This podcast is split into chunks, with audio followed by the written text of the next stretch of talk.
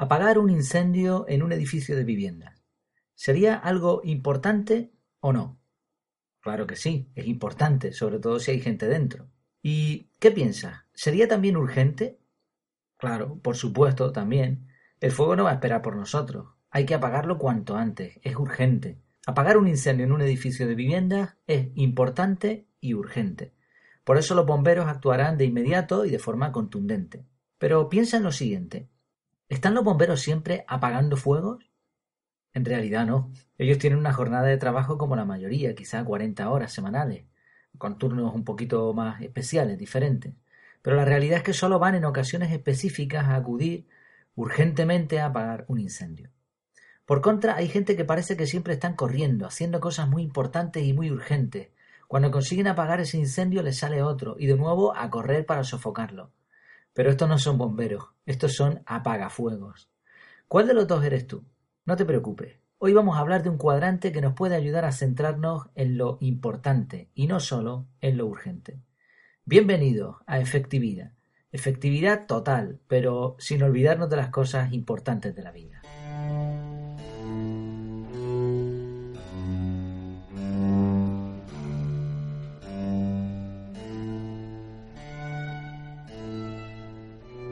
No sé en otros países, pero aquí en España los bomberos son personas muy idealizadas. Eh, son gente preparada físicamente y mentalmente. No todo el mundo puede llegar a conseguir ese puesto de trabajo. Aquí hay unas pruebas eh, extremas que, pues eso, no, no todo el mundo está capacitado. Y luego cuando consiguen ese trabajo, pues son personas reconocidas, cuentan con medios técnicos de última generación. Solo por mencionar algo, el camión que llevan es impresionante. Sí, no sé, de pequeño por lo menos a mí creo que a muchos chavales nos encantaba, ¿no? Ese camión y el, llegar a ser bomberos igual, todos soñamos en algún momento con eso. Si conoces a algún bombero, eh, quizá algún familiar o tú mismo o algún amigo, verás que, como dijimos al principio, no están siempre apagando fuegos y salvando gente. La mayor parte del tiempo lo pasan preparándose, repasando protocolos, formándose, estudiando, haciendo ejercicio y todavía les sobra un montón de tiempo libre para sus hobbies. Allí en la central pues están leyendo libros también, jugando, divirtiéndose, incluso realizando sus proyectos paralelos. Claro, ¿qué ocurriría si siempre estuvieran de urgencia en urgencia? No habría cuerpo que los soportara, los medios técnicos se agotarían, empezarían a cometer fallos, hasta que la situación se tornara imposible de manejar. Pues bien, en la vida, al igual que en el tema de los fuegos, hay dos tipos de personas.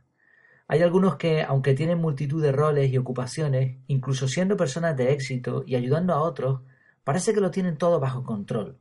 No van con prisas y disfrutan de lo que hacen. Eso sí, cuando hay que tomar medidas, cuando hay que actuar enérgicamente, eh, lo hacen sin contemplaciones.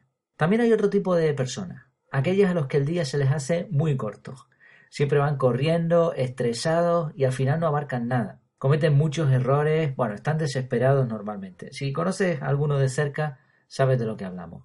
En toda familia creo que hay alguno así, si no, eh, familia cercana, familia un poco más lejana, amigos, eh, jefes, empleados, y te los imaginas, ¿no? Al final del día frustrados, muertos de cansancio. Y duermen, pero al día siguiente hay que volver a empezar y a la misma rutina. Bueno, pues eh, que no te engañe nadie. Las circunstancias son diferentes para cada persona, evidentemente, pero de base todos tenemos 24 horas. Todos tenemos más o menos la misma inteligencia y las mismas capacidades. Y a todos se nos presentan las mismas oportunidades. Así que, ¿dónde está la clave? Pues la clave, la diferencia, está en las decisiones que tomamos y en las acciones. Claro, advertimos que, por supuesto, a medida que pasa el tiempo, cuanto más mayores somos, pues tenemos una vida que es el resultado muchas veces de las decisiones y acciones que hemos tomado y no va a ser tan fácil cambiar. Pero algo que nos va a ayudar a identificar el problema y a resolverlo es un cuadrante, un cuadrante que usualmente se le llama cuadrante importante urgente. También es conocido como la matriz de Stephen Covey. Precisamente este señor fue el que lo hizo famoso, aunque no es el primero en citarlo realmente. Si investigamos un poco veremos que hay otros libros anteriores que también hablan del tema. Este señor, el señor Covey, es conocidísimo por un libro titulado Los siete hábitos de la gente altamente efectiva. Eh, la Biblia de la productividad. Este, este libro es muy famoso, es un bestseller, por supuesto, y si te interesa el tema de la eficacia, de la productividad, es de lectura muy recomendada. Bueno, eh, voy a intentar explicarlo, claro, es un audio, así que voy a intentar explicar en qué consiste este cuadrante. Nos lo imaginamos o lo podemos ir haciendo en un folio. Pero lo mejor es en la misma página web, en efectividad.es, ahí vas a tener una imagen de este cuadrante y va a ser más fácil que lo que voy a explicar. Divides el folio en la mitad horizontalmente y verticalmente, de forma que nos quedan cuatro cuadrados cuadrados. Vaya trabalenguas, ¿no? Llamaremos cuadrante 1 al cuadrado de la esquina superior izquierda, cuadrante 2 a la esquina superior derecha, cuadrante 3 a la esquina inferior izquierda y cuadrante 4 a la esquina inferior derecha. Arriba pondríamos urgente, a la izquierda y a la derecha no urgente. Y en el lateral izquierdo, arriba ponemos importante y abajo no importante. Bueno, ya tenemos el cuadrante dibujado, o si no lo descargamos de internet, eso está por todos sitios. Y tengamos en cuenta una cosa, todo, todo, absolutamente todo lo que hacemos, todas las decisiones que tomemos, pueden ser colocadas en alguno de estos cuadros.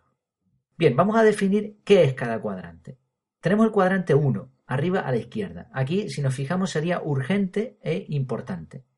¿Qué cosas pondríamos ahí? Pues son tareas que hay que hacer sí o sí y que además van a tener un impacto muy grande en nuestra vida o en la de las personas que nos rodean. Son cosas importantes y hay que hacerlas ya. Algunos ejemplos. Un proyecto de última hora en el trabajo, un dolor de muela, pues tienes que ir al médico o cualquier cuestión parecida. El frigorífico deja de funcionar, pues tienes que actuar. Es importante y es urgente. Bueno, y podríamos poner todo este tipo de cosas así. El resultado de estas acciones y decisiones. Agotamiento y estrés. Sientes que has superado una prueba, ¿no? pero te ha agotado porque ha sido eso, importante, tú lo, lo reconoces así y además es que te urgía. En el segundo cuadrante va todo aquello que es importante pero no es urgente. No va a pasar nada si no lo haces ahora, pero si lo haces vas a tener beneficios, sobre todo a largo plazo, porque son cosas importantes. Por ejemplo, el desarrollo personal. Un curso, formación online, leer un libro, no es urgente, ¿no? Nadie te va a poner una pistola eh, en el cuello en la cabeza si, si no lo haces, no va a pasar nada inmediatamente. Pero a la larga te va a traer muchos beneficios, son cosas importantes, el formarse, ¿no? Relaciones personales, igual, el jefe con un empleado, los empleados con el jefe, eh, compañeros de trabajo, amigos, familia. No va a pasar nada porque no le llames hoy. Pero si lo haces, va a estar bien y vas a tener una buena relación. Ejercicio físico, cuidado de la salud, igual, no son cosas normalmente urgentes, no, no es urgente que salgas a correr ahora, como si huyeses de algo, pero necesitas cuidar de tu salud, esto es importante. El entretenimiento saludable también, entretenimiento que no te fatigue, que no te canse, sino que te ayude a recuperar las energías, también es importante. El ocio, con la familia, etc. Resultado de este cuadrante, sensación de contentamiento y de logro. Felicidad, o por lo menos sensación de felicidad. Felicidad es algo mucho más complejo. Vamos allá con el tercer cuadrante. Este cuadrante es lo urgente, pero no importante. Y estos son, podríamos compararlos a verdaderos conatos de incendio que nos despistan y gastan nuestras energías mientras hay otros fuegos de verdad mucho más importantes que, que se están formando y no nos damos cuenta. Son cosas que por lo menos aparentemente hay que atender ya. Son urgentes, Parece que hemos hecho mucho, pero en realidad no avanzamos. En este cuadrante pondríamos cosas como las interrupciones, una llamada imprevista, un cliente, una conversación con tu jefe, con un compañero de, trabajo enfadado, etc. Correos electrónicos, mensajes, WhatsApp, atención y marketing en, redes sociales, ¿no? Esto que tienes que atender porque te han puesto no sé qué cosa, es que es importante, o por lo menos aparentemente importante. Reclamaciones, reuniones improductivas, compromisos con familiares, amigos, recaditos. Resultado de este cuadrante, tienes una falsa sensación de productividad. Parece que has hecho algo, pero en el fondo tú mismo sabes que no has avanzado. Y reconoces que es un tiempo malgastado. Te has eh, desenfocado, tienes falta de enfoque y por lo tanto no te has centrado en lo verdaderamente importante. Nos queda el cuarto cuadrante. Aquí va todo lo demás, básicamente. Lo que no es urgente ni importante. Es el tiempo que dedicamos mirando a las musarañas, viendo la televisión, esas siestas que parecen noches, videojuegos, es decir, como se dice aquí en Canarias, canduleo. Por supuesto, hay que hilar muy fino con todo esto. Igual eres un youtuber de fama y te dedicas a hablar de videojuegos, pues nada, es tu pasión, es tu negocio. O bien necesitas desconectar un rato, o tienes algún tipo de enfermedad, o el cuerpo te pide una buena siesta. Cada cosa tiene su lugar. Y el ocio y descanso efectivo van en el cuadrante 2 porque son cosas importantes. Aquí va todo lo que sobra, todo lo que si no lo hiciera no va a pasar nada y nada malo. En este cuadrante, por ejemplo, van eso, las distracciones en la televisión, videojuegos, redes sociales, ¿no? Todo esto que te está enredando y que al final no has socializado con nadie, chismes, cotilleos varios, prensa del corazón, desgana, Estas personas que saben que tienen que hacer algo pero no lo hacen porque no les apetece. Se quedan en el sillón leyendo. Todo lo que eh, simboliza esa posición horizontal, cama, sillón. Bueno. Resultado de este cuadrante. Sensación de irresponsabilidad, despido, discusiones, falso descanso. Ya tenemos definidas todas las secciones de esta matriz. Ahora mira una cosa curiosa. La gente tipo bombero, los que decíamos al principio, se mueven principalmente en el cuadrante 2. Es decir, se centran en cosas que no son urgentes, pero que a la larga les van a dar resultados. Dedican tiempo a formarse, a estudiar, son constantes, cuidan de su salud sin llegar a extremos, se alimentan correctamente, tienen tiempo libre, pero del efectivo, del que te da fuerza. Se preocupan por fomentar buenas relaciones con amigos, compañeros, jefes, empleados. Como se mueven en este cuadrante, como están preparados, rara vez tienen urgencias imprevistas. Las tienen previstas. Estas son las del cuadrante 1, les ocurre en rara ocasión porque se han anticipado, han tenido en cuenta lo que les puede pasar y han tomado las medidas oportunas antes de que se forme el incendio. Han puesto extintores, han eliminado la maleza, ¿no? Y así evitan que se forme ese incendio. Por eso cuando tienen una urgencia imprevista, tienen las energías para atenderla de forma eficiente. Así que diríamos que estas personas están centradas en el cuadrante 2 y muy poquito, muy poquito en el 1. Eh, solo hacen cosas en su vida que son importantes. Si te fijas, están en la parte superior del cuadrante. Por eso le va tan bien. Y cuando alguien les quiere robar su tiempo con una reunión de última hora, con una llamada, con un chisme, lo rechazan. No entran en el cuadrante 3. Y el cuadrante 4, pues ese, de ese se ríen. No caen en distracciones ociosas que no les llevan a ningún sitio. Estos son los bomberos, pero ¿qué hay de los apagafuegos? Estos no pisan el cuadrante 2. Como no atienden las cosas importantes, se le van acumulando pequeños problemas, que poco a poco se van convirtiendo en cosas que ya no pueden posponer más, las del cuadrante 1. Y esto les roba fuerza, les estresa, así que necesitan descanso, distracciones que no les hagan pensar, que les relajen. Sí, el cuadrante 4. Por supuesto, cuando tienen ganas de actividad, se ponen frenéticos en el cuadrante 3. Vamos a organizar una reunión por aquí, ahora voy a llamar a estos clientes que no me compran nunca, que si voy a llamar la atención a este empleado se va a enterar de lo que es bueno, le voy a decir cuatro cosas a ese familiar o amigo que me ha puesto esto en esta red social. Nuevamente cosas no importantes. Vamos a poner algunos ejemplos, ejemplos sencillos, tontos. Lavarse los dientes. ¿En qué cuadrante iría? Claro, en el 2. Si no te lavas los dientes no te va a pasar nada por el momento. Pero un día te viene un dolor de muelas insufrible y justo en el peor momento que se te pueda ocurrir. Tienes que pedir permiso al jefe una vez más, bueno, mejor no lo haces, le dices, no le dices nada.